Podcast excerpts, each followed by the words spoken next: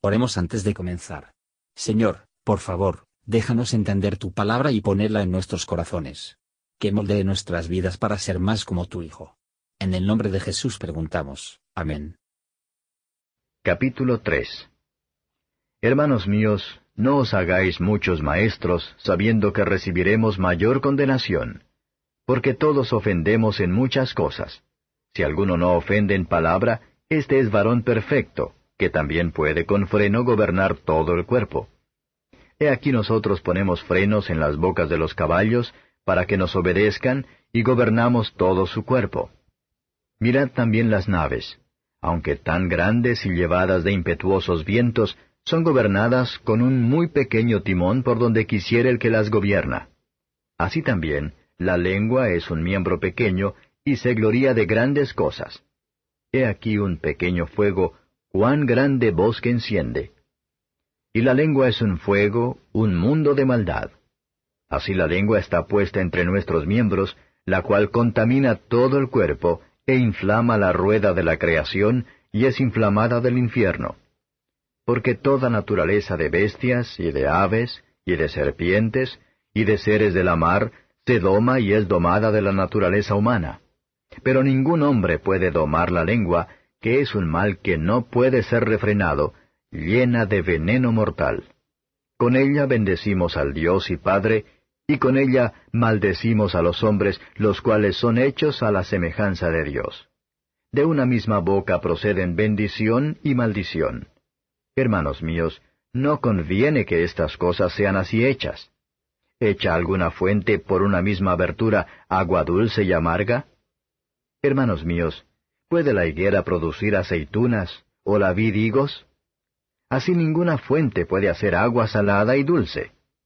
¿Quién es sabio y avisado entre vosotros?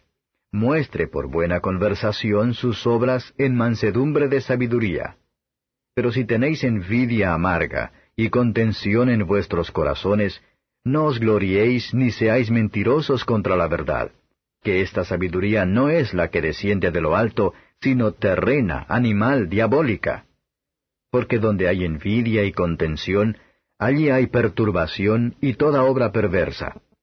Mas la sabiduría que es de lo alto, primeramente es pura, después pacífica, modesta, benigna, llena de misericordia y de buenos frutos, no juzgadora, no fingida. Y el fruto de justicia se siembra en paz para aquellos que hacen paz. Comentario de Mateo Henry Santiago capítulo 3. Versos 1 a 12. Se nos enseña a temer una lengua ingobernable, como uno de los mayores males. Los asuntos de la humanidad son arrojados a la confusión por las lenguas de los hombres. Cada época del mundo, y todas las condiciones de la vida, pública o privada, ofrece ejemplos de esto. El infierno tiene más que ver en la promoción de la chimenea de la lengua que los hombres suelen pensar, y siempre que las lenguas de los hombres trabajan en caminos pecaminosos, se prendió fuego del infierno.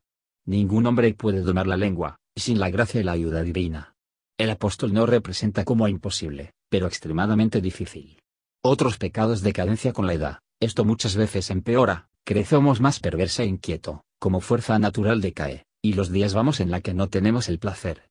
Cuando otros pecados son domados y sometidos por los achaques de la edad, el espíritu a menudo se vuelve más ácida, la naturaleza está dibujando hasta las heces, y las palabras usadas ser más apasionado.